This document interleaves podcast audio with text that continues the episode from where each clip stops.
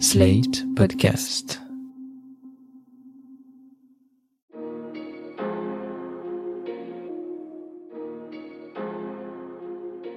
Bonjour et bienvenue dans Le Monde devant soi, le podcast d'actualité de Slate.fr. Je suis Hélène de Commer et je suis en compagnie de Jean-Marie Colombani, directeur de la publication de Slate. Bonjour Jean-Marie. Bonjour Hélène. Et d'Alain Frachon, éditorialiste au Monde et spécialiste des questions internationales. Bonjour Alain. Bonjour Hélène. J'ai décidé de mener une opération militaire spéciale. Elle vise à protéger tous ceux qui ont été victimes d'intimidation et soumis à un génocide par le régime de Kiev pendant huit ans. Nous devons tout faire pour démilitariser et dénazifier l'Ukraine. Je souhaite m'adresser à tout pays extérieur qui serait tenté d'intervenir. Quiconque voulant nous entraver ou pire nous menacer, notre peuple ou notre pays, vous devez savoir que la réponse de la Russie sera immédiate. Et elle vous conduira à des conséquences que vous n'avez jamais connues dans votre histoire. On vient d'entendre Vladimir Poutine, c'était dans la nuit de mercredi à jeudi. Une annonce surprise à la télévision russe est le pire des scénarios, celui que les Occidentaux voulaient absolument éviter, une invasion de l'Ukraine. Un moment d'autant plus surréaliste qu'au moment même où le chef du Kremlin lance son attaque militaire, le Conseil de sécurité de l'ONU est en pleine réunion d'urgence. La guerre éclate alors en plein débat censé permettre de l'éviter. La progression des forces armées russes a été extrêmement rapide, sur trois fronts dans la seule journée de jeudi, sud, est et nord de l'Ukraine. Une prise de contrôle de la centrale de Tchernobyl, des bombardements sur plusieurs villes, l'entrée dans Kiev et des combats au cœur de la capitale. En Ukraine, le président Zelensky a proclamé la loi martiale et il a ordonné d'infliger un maximum de pertes aux forces russes. Mais le bilan est déjà bien lourd côté ukrainien. 137 morts sur la seule première journée de jeudi, plus de 300 blessés, des centaines de milliers de déplacés, des dizaines d'installations militaires détruites, dont 11 aérodromes. Alors, on s'attendait à une action militaire russe. Alain, d'ailleurs, dans le dernier épisode du Monde devant soi, vous prédisiez une invasion du Donbass. Mais on ne s'attendait certainement, peut-être pas en tout cas, à une invasion si rapide et si massive de l'Ukraine. Est-ce qu'on s'est fait prendre de court? Si massive, euh, je crois que ça fait à peu près euh, un mois, sinon un peu plus, que les États-Unis et notamment le président Biden ont annoncé que Poutine visait la capitale de l'Ukraine et préparait une invasion de l'ensemble de ce pays, voire à rayer l'État ukrainien de la carte des États. Eh bien, on y est. Ce sont les États-Unis qui avaient raison depuis le début. Peut-être leur technique d'information, leur campagne d'information a-t-elle retardé un peu l'offensive russe, mais ils ont donné à peu près toutes les clés de cette offensive qui a lieu à partir de tout l'environnement de l'Ukraine et maintenant l'Ukraine est entièrement, quasiment entièrement cernée par les forces russes par la mer, par la terre, et puis par l'aviation et par les missiles qui tombent aujourd'hui à l'heure que nous parlons, ce matin, dans la banlieue de la capitale, dans la banlieue de Kiev. Donc, pris de court, écoutez, sans doute un peu, parce que beaucoup d'observateurs pensaient qu'il s'arrêterait au Donbass ou dans, dans, la partie du Donbass contrôlée par des sécessionnistes ukrainiens, eh bien non, il a choisi de viser Kiev et de mener une guerre totale à l'Ukraine. On peut rappeler à, cet égard, euh, Alain, que tout le monde s'interroge ou fin de s'interroger sur les buts ultimes de Poutine. Or, il faut simplement rappeler que la hantise de Poutine, c'est Maïdan. La hantise de Poutine, c'est la démocratie en Ukraine. Et c'est ça, au fond, qui lui fait peur. Et ce pourquoi il dénigre l'existence même de l'Ukraine, c'est cela. C'est parce que l'Ukraine s'est convertie à la démocratie et que la révolte de Maïdan a toujours été considérée par Poutine comme un coup d'État, évidemment, dans son esprit fomenté par euh, les États-Unis. Alors on appréciera d'ailleurs l'humour de Vladimir Poutine qui nous expliquait ou qui faisait expliquer à la population russe que la Russie était encerclée, encerclée soi-disant par l'OTAN, alors même qu'il encerclait lui-même l'Ukraine avant évidemment de l'envahir.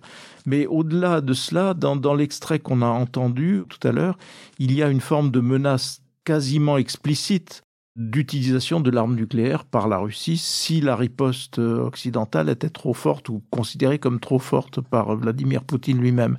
Elle ne pourra pas être militaire, cette riposte, puisque l'Ukraine ne fait pas partie de l'OTAN. Donc on sait très bien qu'on devra se contenter de sanctions euh, économiques. D'une certaine façon, il faut faire attention à ce qu'il dit parce que preuve est faite aussi que ce qu'il dit, ce qu'il écrit, il le réalise, il le fait. Donc euh, s'il menace aussi de l'usage de l'arme nucléaire, c'est qu'il est peut-être prêt à aller jusqu'au bout. Hélène faisait allusion tout à l'heure à l'épisode précédent du Monde devant soi dans lequel euh, Alain, vous faisiez deux hypothèses sur qui est Poutine. Une deuxième hypothèse étant que, devenu un potentat sans aucune limite, un autocrate sans limite et sans contre-pouvoir, il était pris par euh, une réalité qui n'est plus la nôtre. C'est ce que la chancelière allemande avait dit d'ailleurs euh, après la conquête de la Crimée. Poutine est dans une réalité autre que la nôtre. Il est dans une, comme pourrait dire Trump, dans une réalité alternative. Donc c'est à tout cela que nous avons affaire. Oui, parce qu'on le voit dans les termes qu'il utilise. Il parle, vous le disiez, d'agression ukrainienne alors que lui-même envahit le pays, de génocide perpétré sur les Russes.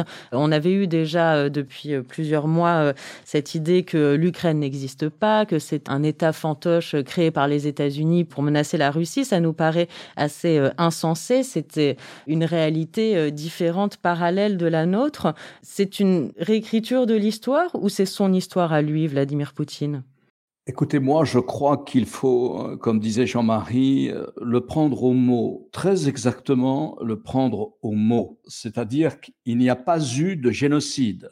Tout ça est un prétexte.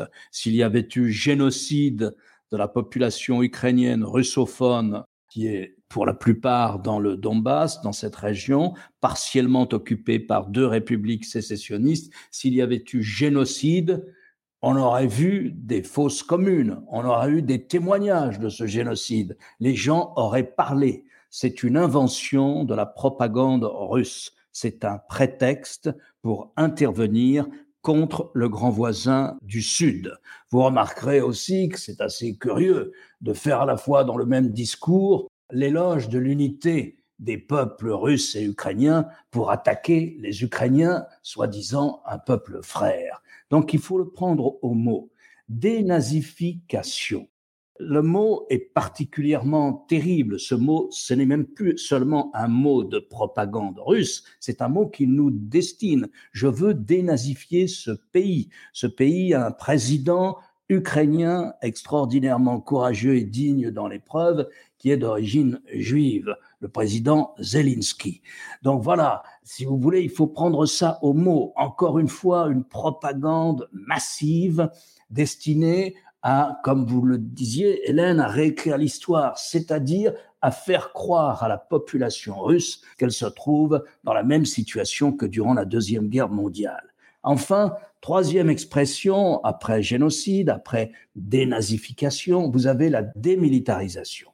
C'est très intéressant parce que je crois qu'il y a peut-être dans ce terme quelque chose qui nous permet d'imaginer le scénario que veulent les Russes, c'est-à-dire en finir avec le président Zelensky, prendre la capitale, et sans doute ont-ils dans leur manche des Ukrainiens ou un Ukrainien, un oligarque ukrainien, voire peut-être, qui sait, un militaire ukrainien capable de jouer le rôle qui a été par exemple celui du Polonais Jaulewski en 1980, c'est-à-dire d'arrêter l'opération militaire et de dire bon, nous allons maintenant négocier avec la Russie. À ce moment-là, il y aura effectivement le désarmement de l'Ukraine. Ils n'annexeront pas l'Ukraine juridiquement, formellement, il y aura toujours un gouvernement, un État ukrainien que nous considérerons, nous, comme parfaitement fantoche, mais ils essaieront de sauver une sorte d'apparence après la démilitarisation. C'est-à-dire qu'il n'a pas dit nous voulons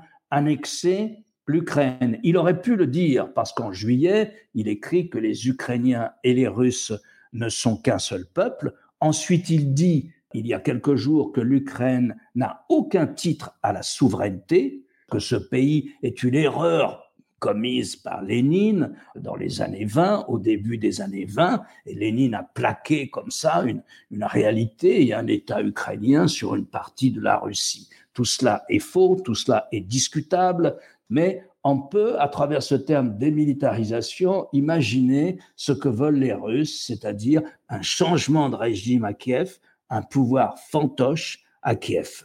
Oui, puisqu'il a demandé explicitement en même temps aux Ukrainiens de ne pas résister et de comprendre que de toute façon la supériorité militaire faisait qu'il ferait mieux de se rendre. Il critique en effet Lénine, mais il réhabilite euh, dans les manuels d'histoire, il réhabilite Staline ce qui est évidemment pour l'Ukraine euh, un signe aussi, parce que Staline, c'est celui qui organise la grande famine qui va ravager l'Ukraine euh, dans les années 30.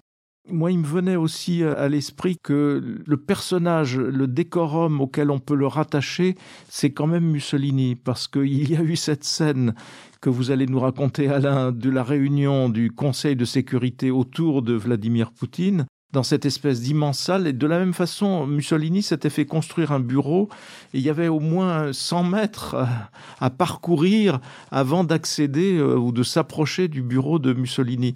Et là, on a un petit peu le même décorum avec cette immense table, cette distance qu'il faut parcourir.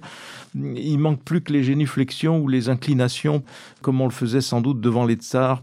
Alain, vous avez été frappé par cette cérémonie euh, où Poutine a pratiquement obligé les membres de son Conseil de sécurité à approuver ce qui allait advenir je crois que ça résume assez bien le, poutinisme, c'est-à-dire la volonté impériale, l'impérialisme, refaire de la Russie ce qu'elle a été, refaire quelque chose qui peut ressembler un peu à l'Union soviétique sur le plan du contrôle territorial ou de la zone d'influence. Mais il y avait aussi beaucoup d'éléments du poutinisme dans cette réunion. C'est une réunion de son Conseil de sécurité. Le Conseil de sécurité de Vladimir Poutine, c'est un peu calqué sur le Conseil de sécurité à la Maison Blanche aux États-Unis. Il y a naturellement le ministre de la Défense, il y a aussi le ministre des Affaires étrangères, il y a les chefs des services de sécurité, chefs des services de sécurité intérieure, chefs de services de sécurité extérieure, et enfin il y a la présidente de la Chambre haute qui est là pour représenter euh, en principe les élus, élus euh, entre guillemets, puisqu'il n'y a pas d'opposition à la Douma, ou quasiment pas d'opposition à Douma. Le lieu compte aussi. Le lieu au Kremlin, c'est cette salle magnifique, tout en colonnade, néo-hellénique, blanche, avec une coupole magnifique au-dessus, elle aussi, qu'on appelle la salle Sainte-Catherine. Et c'est cette salle que Poutine avait choisie pour annoncer l'annexion de la Crimée en 2014. Et là, il est donc tout seul sur un bureau. La scène est filmée. La scène est filmée par toutes les télévisions russes. Il est tout seul, assis à son bureau, avec la physionomie qu'il a ces jours derniers, c'est-à-dire dès qu'il est assis, il est très voûté. Son visage est enflé, presque gonflé, les yeux mi-clos, et il est là toujours avec cette sobriété de costume, le costume noir. En face de lui, à 20 mètres, dans des chaises, sans bureau, ce ne sont pas des fauteuils, ce sont des chaises, il y a les membres du Conseil de sécurité. Et Poutine leur pose la question, êtes-vous partisan, oui ou non, de reconnaître les républiques sécessionnistes du Donbass?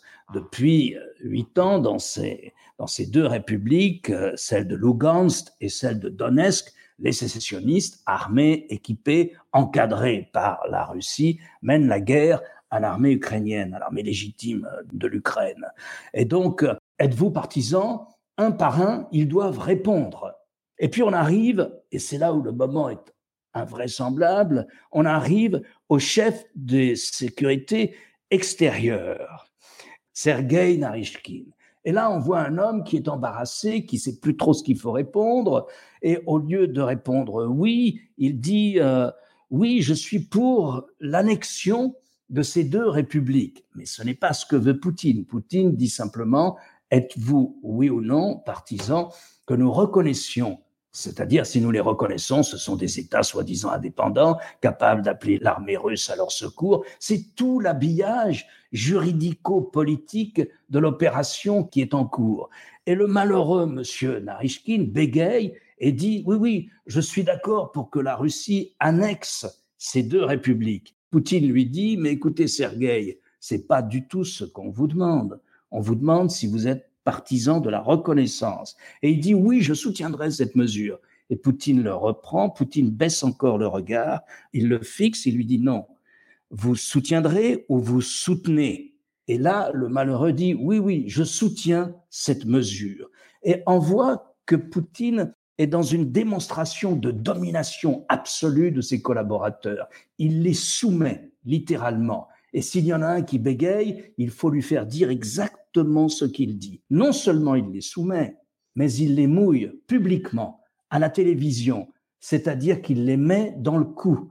Vous ne pouvez pas vous retourner contre moi. Vous ne pourrez pas dire face à l'histoire que vous avez émis des doutes ou des réserves. Non, il les mouille et il les soumet. Il les mouille au sens où il les engage, il les plonge dans cette aventure qu'une bonne part des hauts dirigeants, des hauts technocrates, sinon des militaires russes, doivent intérieurement condamner en leur fort intérieur. Donc voilà cette scène extraordinaire. Cette scène, la télévision russe dit qu'elle s'est passée le lundi 21 février, c'est probablement exact, mais à 18 heures. Or, des observateurs très pointus disent, mais à la montre de tel ou tel participant, c'est pas 18 heures, c'est midi ou midi et demi, je ne sais plus exactement. Donc, tout ça fait partie d'une mise en scène. Tout ça est fabriqué. Et lorsque les télévisions, après avoir diffusé en direct cette séquence, l'ont rediffusée, elles ont monté, elles ont édité le passage où le chef des services extérieurs de renseignement russe bégaye et ne sait plus trop où il en est face à Vladimir Poutine. On voit bien, Alain, dans la scène que vous décrivez, la, toute-puissance de Poutine, euh, l'isolement euh, du pouvoir euh, et, cette domination très forte. Alors peut-être qu'on peut se demander jusqu'où ira Poutine. Est-ce que ça va s'arrêter à l'Ukraine Après l'Ukraine, pourquoi pas les pays baltes, la Pologne 2022, voilà, c'est le centième anniversaire de la création de l'URSS. Est-ce qu'il faut s'attendre à pire encore que ce qu'on est en train de vivre en ce moment? Il faut peut-être s'attendre au pire en ce sens que Vladimir Poutine parle toujours de restaurer la Grande Russie. Et donc, euh, c'est pas tellement l'Union soviétique qu'il veut restaurer que la Grande Russie. Donc, c'est une vision euh, qu'on pourrait dire pan-russe ou, comme on disait à une époque, qu'il y avait le pan-germanisme parce que les méthodes euh, se rapprochent beaucoup de celles de l'Allemagne hitlérienne. Malgré tout ce qui arrive à l'Ukraine, c'est arrivé à la Pologne à l'initiative d'Hitler. Hein, je veux dire, donc il faut quand même euh, appeler un chat un chat d'une certaine façon. Donc euh, oui, on peut s'inquiéter parce que dans son viseur, il y a aussi les pays baltes, il y a aussi une partie de la Pologne et ainsi de suite. Sauf que ces pays-là font partie de l'OTAN. Et donc euh, l'OTAN et son fameux article 5 qui fait obligation aux autres membres de l'Alliance de voler au secours d'un membre qui serait attaqué. Et donc là, ça voudrait dire une guerre mondiale. Ça voudrait dire que Poutine se lancerait dans une guerre mondiale, alors même qu'il est de toute façon dans un combat, comme on l'avait rappelé lors d'un précédent euh, Monde devant soi, dans un combat idéologique qui rassemble les deux grandes autocraties russes et chinoises face à l'Occident libéral, puisque c'est l'Occident libéral qu'il faut combattre avec comme objectif pour Poutine. Alors c'est là que c'est intéressant et que ça peut être un petit peu rassurant, entre guillemets, parce que son objectif, c'est quand même de faire en sorte que les Américains quittent l'Europe et que les Européens soient divisés. Et donc, euh, les, des Européens divisés, ça veut dire que la Russie régnante. Ça veut dire euh, la règle russe qui s'imposerait sur l'ensemble du continent. Or, pour le moment, il obtient l'inverse. Il obtient une, résurrection de l'OTAN, qui paraissait, comme le disait Emmanuel Macron, en céphalogramme pas. Mais non, euh, aujourd'hui, l'OTAN est, ressuscitée d'une certaine façon grâce à lui. Et d'autre part, il obtient l'unanimité des Européens face à lui aussi. Une unanimité qui n'était pas évidente puisque on sait les problèmes que l'on a avec la Pologne ou avec la Hongrie, qui était quand même ouvertement proche de, de Poutine. Or là, c'est l'unanimité des 27 qui est reconstitué et qui décide ensemble de sanctions. Et puis même à l'intérieur de l'Union européenne, vous avez deux pays qui sont historiquement neutres et qui considèrent aujourd'hui désormais que le problème de leur adhésion à l'OTAN est posé compte tenu de la menace que Poutine pourrait faire peser sur eux. Donc euh, on est dans ce moment justement d'incertitude où il faut évidemment prendre au sérieux ce que dit Poutine et en même temps c'est vrai que s'il allait plus loin aujourd'hui, ça signifierait en effet une guerre mondiale, je pense. Il faut être très clair sur cette question de l'OTAN, parce qu'on entend, y compris à Paris, on entend tout et n'importe quoi là-dessus. Alors oui, à la fin des années 90, à partir de 95 jusqu'à 97, oui, l'OTAN, c'est-à-dire le pacte atlantique, ce pacte de défense qui lie les pays européens aux États-Unis, a été étendu à d'anciens pays du pacte de Varsovie. Alors, le pacte de Varsovie, c'était la réplique de l'OTAN, mais côté soviétique. Hein, côté soviétique, on avait le pacte de Varsovie, c'est-à-dire que la Pologne, la Hongrie la Tchécoslovaquie faisait un pacte de défense avec l'Union soviétique. Alors oui, on a étendu l'OTAN à un certain nombre de pays membres du pacte de Varsovie, ça c'est parfaitement exact. Et on peut débattre a posteriori du fait que bon, c'était pas forcément la meilleure chose à faire ou c'était pas forcément la meilleure architecture de défense dans l'Europe post-soviétique. Parfaitement débattre de cela. Ensuite, les gens disent mais cette guerre a lieu à cause de l'extension de l'OTAN à l'Ukraine. Alors c'est faux. L'OTAN n'a pas été étendue à l'Ukraine. Sinon, Poutine n'aurait pas envahi l'OTAN. Ce qui, a posteriori, là encore, si on s'amuse à faire des reconstructions historiques, justifie, si vous êtes polonais, si vous êtes tchèque, si vous êtes slovaque, si vous êtes hongrois, la présence de l'OTAN. Alors non, il y a eu un sommet de l'OTAN en 2008 à Bucarest, en Roumanie, où un mémorandum, et non pas un traité, ni même un accord, mais un mémorandum disait que l'Ukraine avait vocation à être un jour membre de l'OTAN certes. Et certes, c'était déplaisant pour la Russie. Mais ce mémorandum voulait dire une chose. Ça veut dire on n'ouvre pas, et ça n'a jamais été ouvert, la clause d'adhésion à l'Ukraine. Ça n'a jamais été ouvert parce que dès ce moment-là, deux pays s'y sont opposés, pensant que ce serait une provocation pour la Russie post-soviétique, c'est la France, c'est l'Allemagne. Et qu'est-ce qui s'est passé ces trois dernières semaines? Eh bien, on a vu le président des États-Unis expliquer aux États-Unis et à son opinion intérieure que non, l'Ukraine ne serait pas défendue parce qu'elle n'était pas dans l'OTAN. Donc c'était pour la Russie une sorte de justification. Ensuite, on a vu le chancelier allemand devant Poutine dans une conférence de presse avec Poutine à Berlin dire écoutez, monsieur le président, il s'adressait à Poutine, l'Ukraine dans l'OTAN, vous n'y pensez pas, pas de notre vivant, ni à vous, ni à moi ça ne se produira pas. Et donc il a l'économie la plus puissante de toute l'Europe de l'Ouest qui déclare publiquement à Moscou, non, il n'y aura pas d'intégration de mon vivant de l'Ukraine dans l'OTAN. Et enfin, vous avez la position française que le président Macron a rappelé aussi, nous sommes contre une intégration de l'Ukraine dans l'OTAN. Donc, sur tous ces points-là, on lui a donné satisfaction à Poutine. On lui donne satisfaction. Et lorsqu'en juin, il rencontre le président Biden à Genève, la question de l'OTAN ne fait pas partie des conversations. Poutine ne pose pas cette question. Poutine obtient là encore ce qu'il veut, c'est-à-dire une négociation avec les Américains, sans les Européens qu'il méprise, une négociation avec les, avec les Américains sur ce qu'on appelle l'architecture de sécurité en Europe, c'est-à-dire les forces conventionnelles en Europe de part et d'autre, les forces nucléaires de part et d'autre. Donc cet argument qu'on entend à la radio et à la télévision parmi les forces politiques françaises pro-Poutine, cet argument ne tient pas la route. Il faut le dire. Cet argument ne tient pas la route et Macron et Biden et le chancelier Scholz l'ont répété publiquement. Il suffit de s'en tenir aux faits. L'Ukraine, on a bien compris, n'est pas dans l'OTAN, n'a rien à voir avec l'OTAN. L'OTAN n'interviendra pas pour défendre le, territoire ukrainien. Hein. Biden euh, l'a bien rappelé euh, dans la nuit de jeudi à vendredi euh, française. Alors, on peut s'intéresser à la riposte quand même, aux sanctions. Qu'est-ce qu'il est possible de faire? Emmanuel Macron promet des sanctions à la hauteur de l'agression. À ce stade, à quoi ça peut ressembler? Une dissuasion ou une riposte du même plan que ce qu'est en train de faire Poutine? C'est à double tranchant parce qu'une riposte économique, elle peut en effet affaiblir l'économie russe qui est déjà affaiblie et donc poser des problèmes à la Russie, mais en même temps, euh, il y aura des conséquences en retour sur les économies européennes qui sont les plus exposées, notamment l'économie allemande qui est la plus exposée à la relation avec la, Russie et surtout en matière d'approvisionnement en gaz, puisque c'est la grande question, c'est l'approvisionnement en gaz. Comme l'Allemagne est dépendante du gaz russe, comme l'Italie est dépendante du gaz russe aussi, c'est évidemment un, problème à double tranchant. Donc je ne sais pas quelle efficacité peuvent avoir des sanctions, même si euh, cette efficacité peut jouer sur le long terme, sauf qu'on voit bien que les Russes n'en font pas grand cas. Et ils n'en font pas grand cas pour deux raisons. D'abord parce que il y a eu déjà des sanctions après l'annexion de la Crimée, mais qui étaient en effet pas des sanctions extravagantes. Hein. C'était assez facile à digérer franchement, les, les Russes n'en ont pas tenu compte ou n'en font peu de cas. Et puis il y a aussi l'appui de la Chine. Parce qu'une part des équipements dont la Russie a besoin et qui viennent d'Allemagne entre autres, peuvent demain venir de, Chine, parce que la Chine fabrique aussi un certain nombre d'équipements dont la Russie a besoin.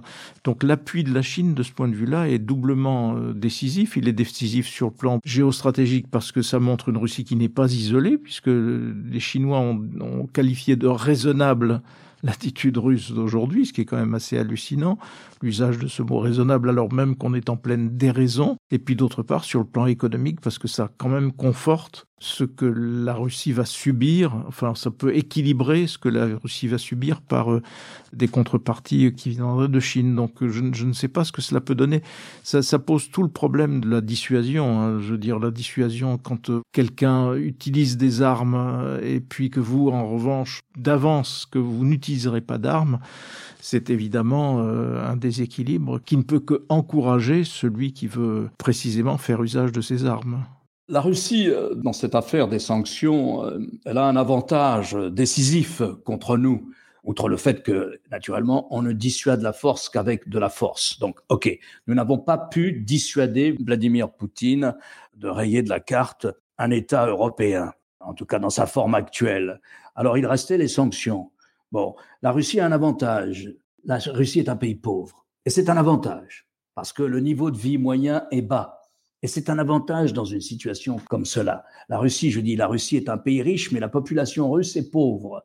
La Russie a toutes les richesses du monde, elle est probablement potentiellement le pays le plus riche du monde. Mais d'abord, la part qu'elle consacre à sa défense est certainement très supérieure à ce qu'elle dit. Et ensuite, on voit bien que son dirigeant actuel n'est pas préoccupé par la situation économique et sociale des Russes. Il est préoccupé par le, le statut de la Russie. Il est préoccupé par redonner à la Russie un statut de grande puissance, par refaire une zone d'influence. Alors que peuvent les sanctions? Elles ne vont pas arrêter les combats. Elles peuvent avoir un effet à moyen terme, voire à long terme. Les sanctions, si on s'en tient à ce qui a été adopté sur le papier par les Russes et par l'Union européenne hier soir, elles sont assez fortes. Il y a d'abord la finance, les sanctions de type financière, la Russie, comme beaucoup d'États, se refinance, refinance sa dette sur les marchés financiers. Seulement, la Russie est un pays très peu endetté. La dette nationale russe doit être de l'ordre de 20 à 30% de sa richesse nationale. Chez nous, en France, c'est plutôt 110 ou 120% de notre richesse nationale. Donc, de ce point de vue, la Russie, l'État russe, en tout cas, n'est pas vraiment touché. Après, il y a les sociétés russes on va petit à petit, elle aussi, émettre des emprunts au jour le jour, à 5 ans ou à 10 ans, et ces emprunts, naturellement, sont souscrits sur les marchés financiers internationaux, c'est-à-dire essentiellement aux États-Unis, au Japon, un peu en Chine et en Europe de l'Ouest. Bon, là, ça peut être une sanction plus pénalisante pour les grands secteurs industriels russes. Après, il y a le commerce extérieur. Alors, le commerce extérieur, Jean-Yves Le Drian disait quelque chose de très juste et de très intéressant. Il disait que, au fond, pour tout ce dont elle a besoin en matière d'informatique, d'électronique, de composants qui rentrent dans l'économie de l'Internet et dans la technologie euh, civile et militaire, la Russie est beaucoup plus liée à l'Europe de l'Ouest et aux États-Unis qu'elle ne l'est à la Chine. C'est-à-dire qu'elle se fournit essentiellement en Europe de l'Ouest et aux États-Unis pour ses composants électroniques et pour ses logiciels, mais aussi pour tout ce qu'on appelle le matériel dual, c'est-à-dire toute la partie de l'informatique, des semi-conducteurs, des télécommunications, des lasers, qui peuvent avoir un usage civil ou bien un usage militaire. Pour tout ça, les mesures décidées par les États-Unis et par l'Union européenne peuvent avoir un impact, mais dans les années qui viennent ou dans les mois qui viennent, pas avant. Enfin, il y a l'énergie.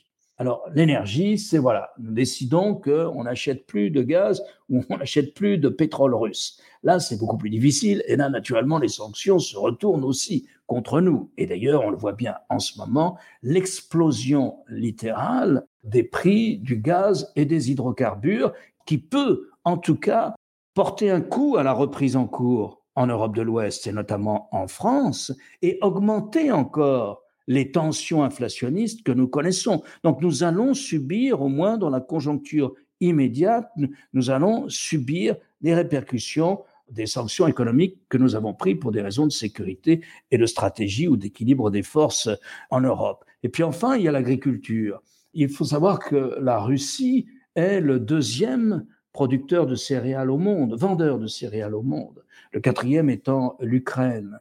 Bien encore, nous achetons en moyenne 20% de nos céréales en Russie. Donc le prix des céréales a d'ores et déjà explosé sur les marchés.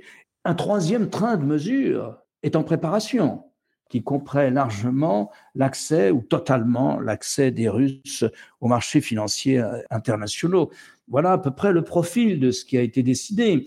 Ce n'est certainement pas euh, sans impact ni sans effet. C'est sans précédent, il faut le remarquer. Mais ça n'aura pas d'impact immédiat sur la campagne russe actuelle pour euh, soumettre totalement l'Ukraine au pouvoir russe.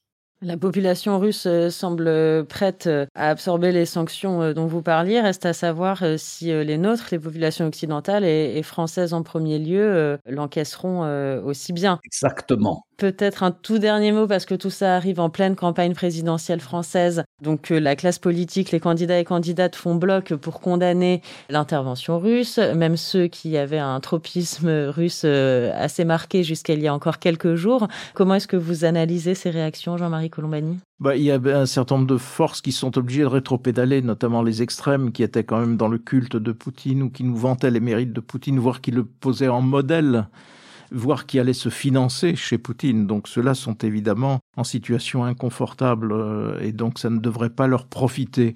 En revanche, le président de la République peut bénéficier dans les circonstances présentes d'un réflexe consistant à dire bon ben tout compte fait, on a besoin d'un président expérimenté et on ne peut pas risquer euh, une aventure euh, supplémentaire avec euh, un nouvel élu qui serait nécessairement moins préparé, moins aguerri dans ce genre de situation.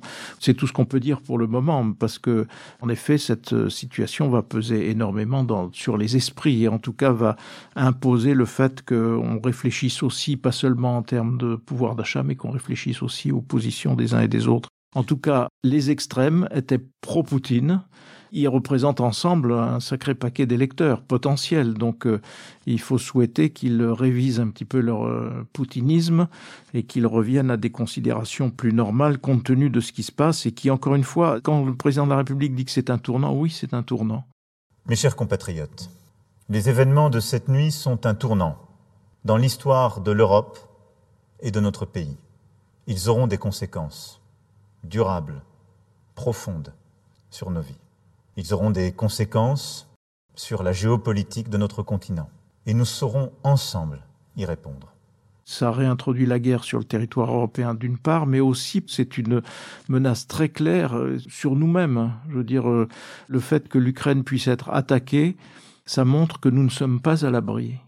Il faut cesser de considérer que en concédant ceci ou en concédant cela à Poutine, on serait tranquille. Non, on voit bien que tout cela est d'une autre nature et donc euh, que nous sommes très largement aujourd'hui dans une situation à la fois périlleuse et menaçante. Et ne plus considérer que la paix est acquise. Euh. D'une part, et puis d'autre part, qu'il suffit de, comme on le croyait ou comme certains voulaient le croire, que euh, on pouvait s'arranger avec Poutine, on pouvait lui concéder ceci, lui concéder cela. Après tout, n'était-ce pas un peu la faute de l'Occident, ainsi de suite. Tout ça est quand même balayé par son comportement d'aujourd'hui, qui est, euh, ou alors, enfin, il faut vraiment le prendre pour ce que c'est, c'est-à-dire c'est quelque chose qui nous menace directement. Jean-Claude Casanova, dans une lettre quotidienne de la revue Commentaire, rappelait l'événement suivant. En 1864, il y a une exposition universelle à Paris. Et le tsar vient à Paris pour cette exposition universelle. Il est accueilli par un certain nombre de manifestants, dont deux grands avocats, Gambetta et Jules Ferry, qui, euh, revêtus de leur toge, quand le tsar apparaît, crient Vive la Pologne et disent Vive la Pologne, monsieur, c'est-à-dire pour ne pas l'appeler sire, parce qu'ils étaient de bons républicains, mais Vive la Pologne comme on pourrait aujourd'hui dire Vive l'Ukraine. Merci beaucoup Jean-Marie Colombani. Merci Alain Frachon pour ce nouvel épisode du Monde de devant soi. On se retrouve très prochainement. Nul doute qu'il y a encore beaucoup à dire. Merci Hélène. Au revoir Hélène. Retrouvez le monde devant soi chaque vendredi sur slate.fr votre plateforme de podcast préférée.